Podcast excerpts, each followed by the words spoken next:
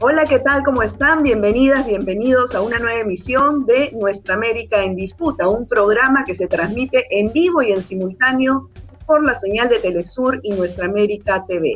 Les saluda Verónica Insausti y a partir de ahora los invito a que participen con sus preguntas y comentarios para el tema de hoy. Por supuesto, va a ser el Perú. ¿Quién finalmente será el próximo presidente en el país andino? Qué va a pasar en el mapa geopolítico de América del Sur de eh, asumir Pedro Castillo el gobierno.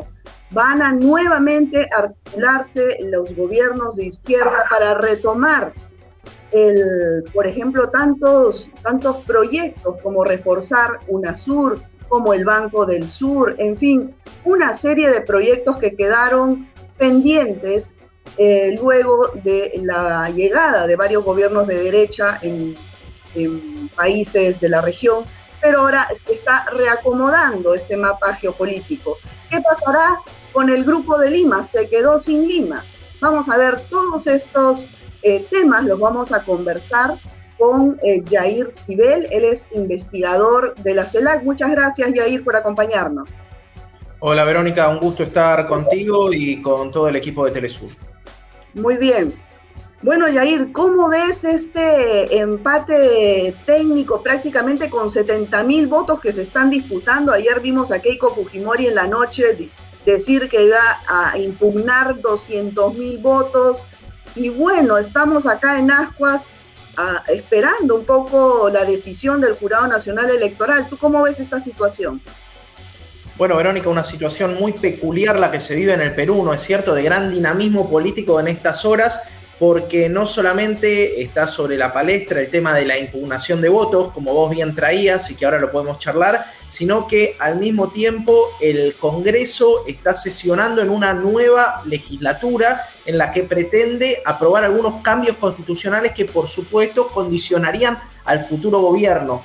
A todo esto, un escenario muy movido en el que eh, objetivamente, y nosotros hemos hecho las cuentas en CELAG, ni siquiera con los 221 mil votos que intenta apelar Keiko Fujimori, eh, que son mayormente votos que eh, tuvieron una buena performance Pedro Castillo, tendría que tener un número de votantes Keiko 15% superior al que obtuvo en Lima para acortar la diferencia. O sea, es casi imposible, por no decir imposible, que Keiko pueda dar vuelta a esta elección. Más allá que OMPE y los jurados electorales han hablado de que hay que respetar la decisión soberana del pueblo peruano, me parece que acá lo que está en discusión es también una metodología que utiliza la derecha a nivel regional cuando no le gustan los resultados. ¿Y por qué lo traigo? No sé si ustedes recordarán, no pasó hace tanto tiempo, el golpe de Estado en Bolivia. ¿Y cómo empezó el golpe de Estado en Bolivia? Empezó por un problema en el sistema TREP, de transmisión rápida de resultados electorales.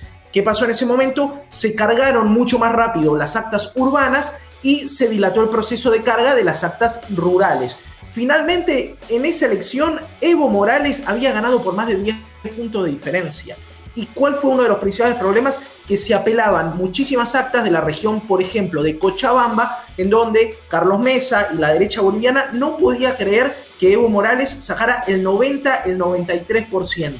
¿Qué pasó? Volvió a hacerse la elección, esta vez con otro candidato, con Luis Arce, y los datos volvieron a refrendar que la gente votaba casi en su totalidad por el candidato del MAS. Hoy en día salvando las distancias, está pasando algo muy similar. Keiko está yendo a apelar los votos en las regiones en donde mejor le fue a Pedro Castillo. Si uno se pone a ver esas mesas, la mayoría están, por ejemplo, en la región de Huancavelica, donde le fue muy bien, pero también en la propia región de Cajamarca, en la región natal de Pedro Castillo, donde tuvo una buena performance.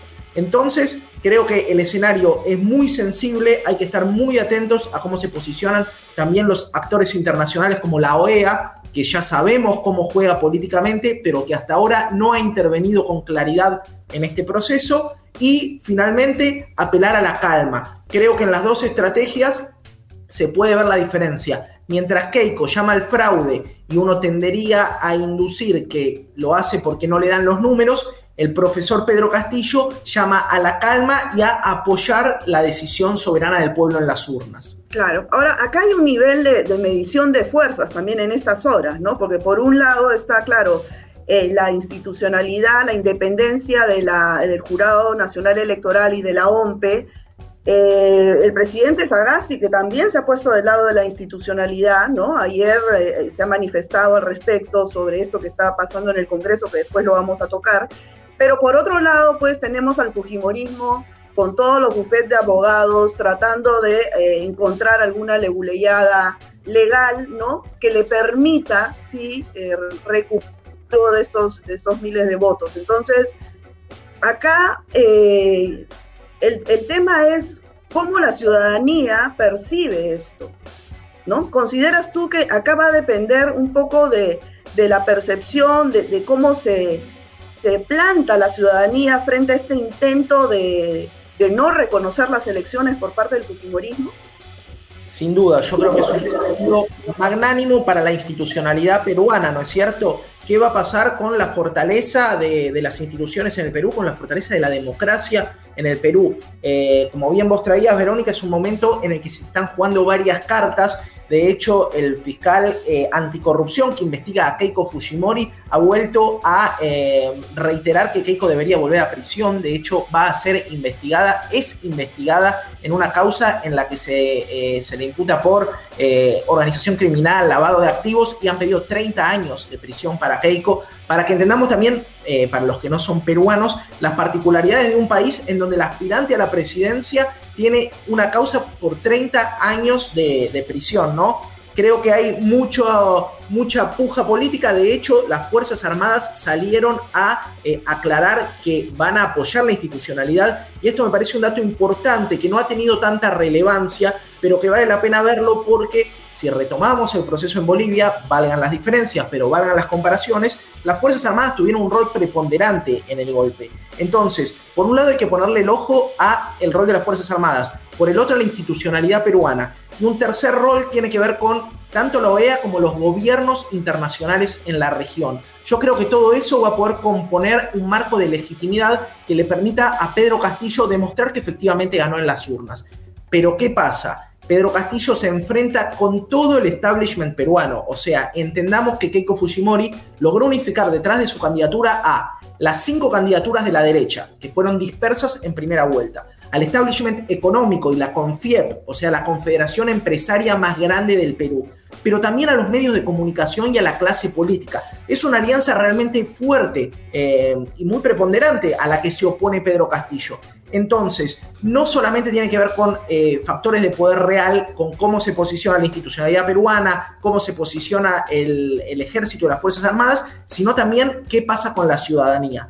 Y yo tiendo a pensar que eh, Pedro Castillo tiene su principal carta en la movilización ciudadana, porque así como Keiko logró encolumnar a todo el establishment, también hubo una muestra muy clara de eh, ordenamiento y de apoyo de la casi totalidad del movimiento popular atrás de Pedro Castillo. Sindicatos, campesinos, ronderos, las principales fuerzas vivas, partidos de izquierda, militancia popular, las principales fuerzas vivas del Perú se alinearon con la candidatura de Castillo. Entonces, sigo creyendo que hoy Castillo llama a la calma porque sabe que ganó, pero también sabe que tiene una carta bajo la manga, que es la movilización y que efectivamente hay regiones como la, serranía peruana o el sur peruano, donde más de un 80% votó por Castillo. Entonces ahí tiene otra carta. Pero veremos en dónde se define también eh, este tema, que creo que tiene que ser en una sentencia tajante de la OMPE, el organismo de, procesos electorales peruano, que termine definiendo cuál va a ser la, continuidad institucional en el Perú.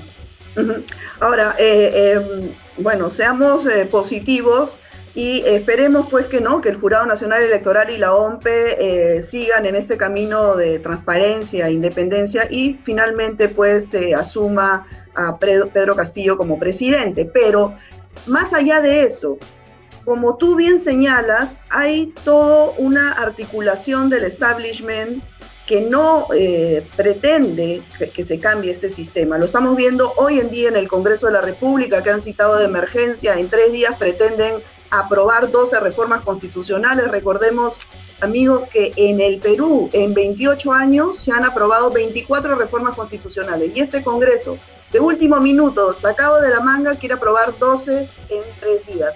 Esto probablemente el Tribunal Constitucional pues este, no lo reconozca, pero en fin, a lo que voy, eh, Yair, mi pregunta es, ¿tú crees que deje gobernar el establishment, los partidos políticos, la CONFIEM, medios de comunicación, etcétera, todo lo que has mencionado? ¿Crees que lo dejen gobernar a Pedro Castillo? De ninguna manera. Creo que Pedro Castillo solamente tiene dos caminos posibles.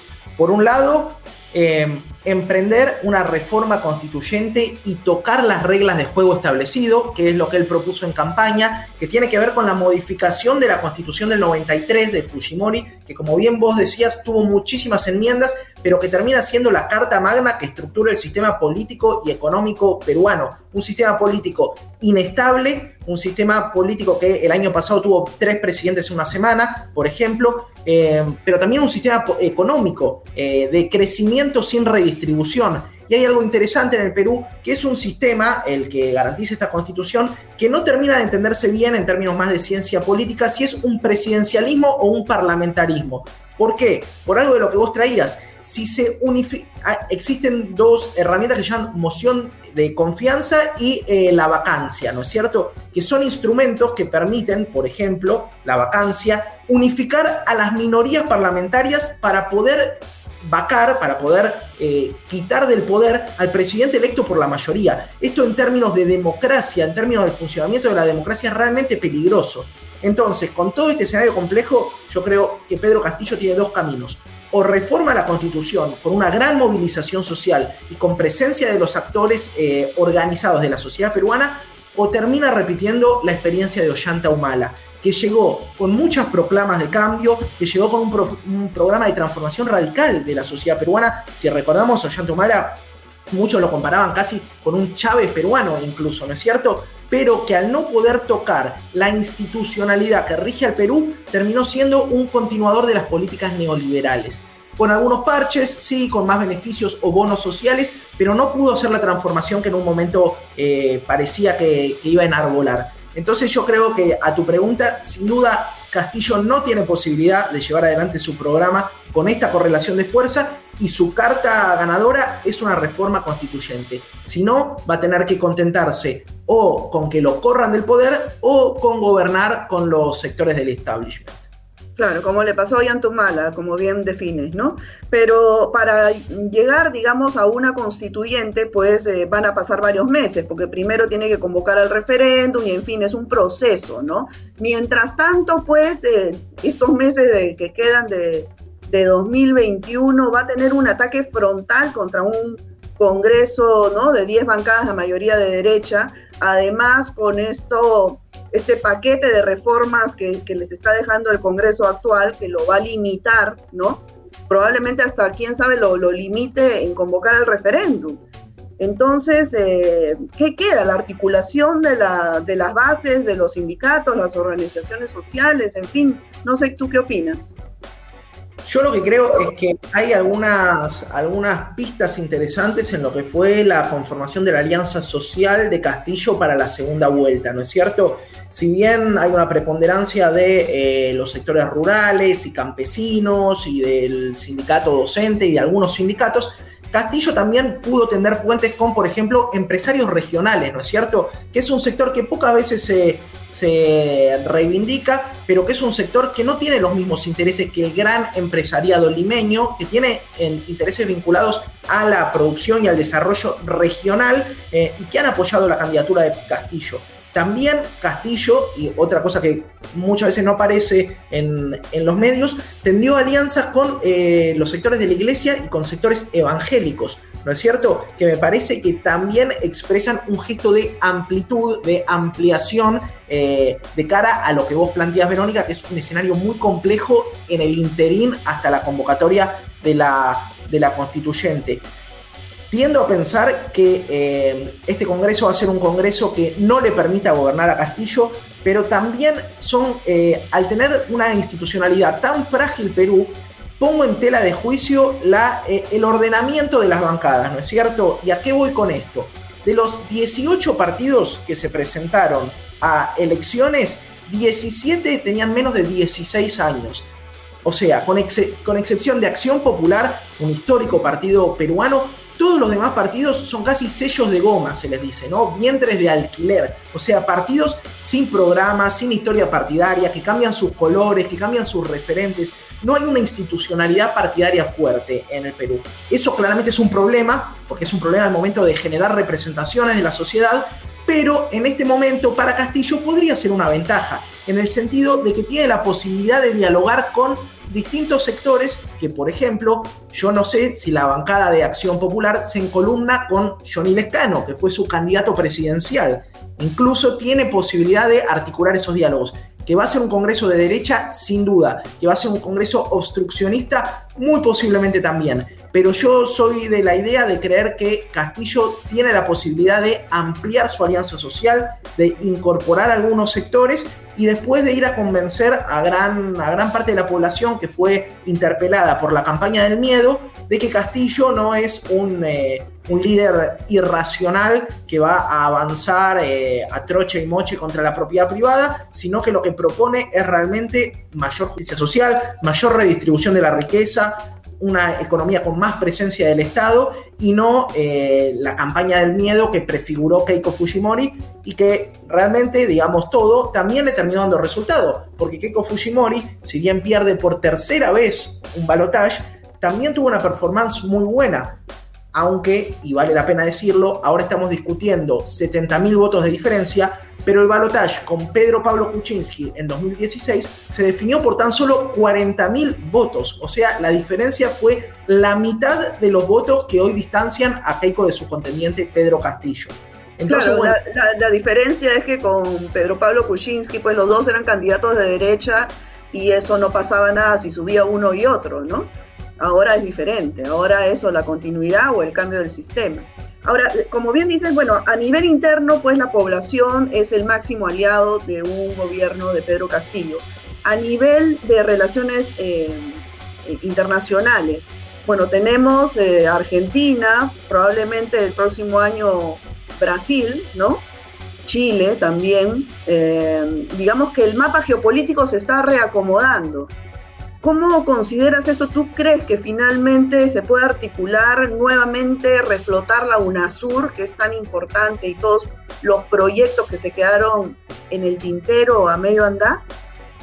Bueno, creo que es una pregunta muy interesante porque nos da el pie para pensar en la integración regional, ¿no? Y en esto que traías en tu introducción sobre el Grupo de Lima, cómo el gobierno de Perú actuó como articulador de la derecha continental, principalmente para a Venezuela, pero también con un programa político neoliberal, ¿no es cierto? Eh, de ese grupo de Lima, hoy en día no queda Macri, hoy en día tampoco está Áñez, hoy en día están perdiendo el Perú eh, y la realidad es que Chile vota este año y las encuestas lo posicionan muy bien a Daniel Jadwe y Colombia vota el año que viene, al igual que Brasil, como bien vos traías. Yo lo que creo es que eh, se abre una nueva potencial etapa de integración regional, que no va a ser idéntica a la, anterior, ¿no es cierto? Que encabezaron Hugo Chávez, Néstor Kirchner, eh, Rafael Correa, sino que va a ser otro tipo de integración que no parte de cero, porque parte del acumulado de esos 10 años de proyectos progresistas y de mancomunión regional, pero que también incorpora nuevas agendas. Digo, empezar a pensar el tema del ambiente, incluso para eh, traer ese tema dentro de las agendas de los proyectos progresistas. Me parece que la discusión por lo regional es fundamental, que es fundamental el rol que puedan cumplir los gobiernos populares y progresistas en la legitimación de Castillo. De hecho, eh, tengo una información de que ya empiezan a haber diálogos entre el Ejecutivo argentino y el Ejecutivo mexicano con los equipos de Pedro Castillo, lo cual sería una muy buena noticia porque lo que lo que es muy importante es el reconocimiento internacional, ¿no es cierto? Y creo que en esto que hablamos anteriormente, de que cada uno está jugando sus cartas, el ejército muestra su carta, el poder económico, que hizo una corrida bancaria e intentó devaluar el sol, muestra sus cartas, creo que en el ámbito internacional también se va a mostrar eh, esa carta. Se abre una nueva etapa para América Latina, esperemos que eh, con más justicia social, y también abre una nueva etapa para Chile que vota a fin de año, que viene con una constituyente muy corrida a la izquierda y que tiene en todas sus fronteras eh, proyectos progresistas, ¿no? Alberto Fernández en Argentina, Luis Arce en Bolivia y ahora veremos qué pasa en Perú, pero muy probablemente a Pedro Castillo. Ahora, em, ¿crees, consideras que a diferencia de, la década pasada, también de esta primera ola de gobiernos progresistas, en esta ocasión eh, la población, la ciudadanía es eh, el principal protagonista, ¿no? Porque eh, digamos que anteriormente todo se em, em, giraba alrededor de los líderes, pero ahora los pueblos son los que ponen las agendas. Sí y no en mi lectura. ¿Por qué? Yo creo que vivimos en un continente en donde el rol de los liderazgos es muy importante, donde mucho tiempo eh, tuvimos una mirada casi eurocéntrica, ¿no? Que tiene que ver con una narrativa más parlamentarista y más del debate parlamentario, pero cuando hay que enfrentar a los grandes poderes eh, del statu quo es importante el rol del liderazgo. Esto no quiere decir que no haya una necesaria articulación entre el avance institucional y la organización popular. De hecho, vemos que los procesos que más pudieron avanzar en organización popular son los que han hecho transformaciones más de fondo. Si no, veamos lo que pasa en Bolivia o incluso en Argentina, que tiene altos niveles de organización. Yo creo que hay una, tarea pendiente en la sociedad peruana que es eh, avanzar en márgenes de organización popular. ¿Por qué lo digo? Perú tiene una economía totalmente informalizada, entre el 70 y el 80% dependiendo el dato que consultes. Y esto tiene una consecuencia muy clara. Los sindicatos en el Perú son actores débiles si se los compara con, por ejemplo, los sindicatos en Argentina. ¿No es cierto? Que son capaces de parar la matriz productiva del país. Eh, o en Uruguay, donde casi el 90% de los trabajadores estatales está sindicalizado creo que una posible presidencia de Castillo tiene que hacer un doble juego. Por un lado, garantizar cambios de fondo y por el otro lado, eh, impulsar la organización y, garantizar la organización de sectores organizados.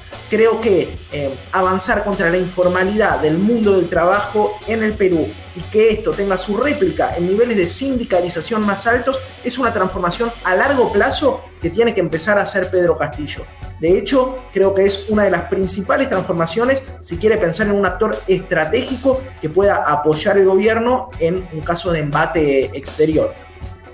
Claro, claro.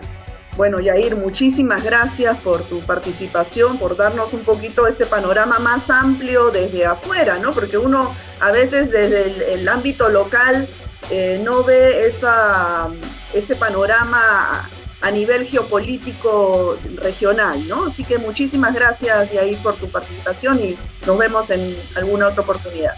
Muy amable. Siempre estar en Telesur. Muy bien, gracias. Bueno, amigas y amigos, esto ha sido todo por este jueves. Nos vemos en la próxima edición de Nuestra América en Disputa. Cuídense mucho. Chao.